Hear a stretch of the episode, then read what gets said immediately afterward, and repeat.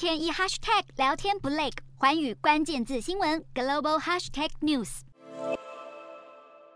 火光四起，黑烟密布。二十三号，乌克兰黑海城市敖德萨惨遭空袭，当局释出惨况影片的同时，也指控是俄罗斯发射的巡弋飞弹，其中两枚击中了敖德萨的港口基础设施，还有人员受伤。乌克兰总统泽伦斯基指控敖德萨港口被炸，但不到二十四小时前，为了缓解全球的粮食危机，俄罗斯才在联合国的斡旋之下，与乌克兰在土耳其的伊斯坦堡签下了粮食协议，让乌克兰生产的谷物可以经由敖德萨港输出。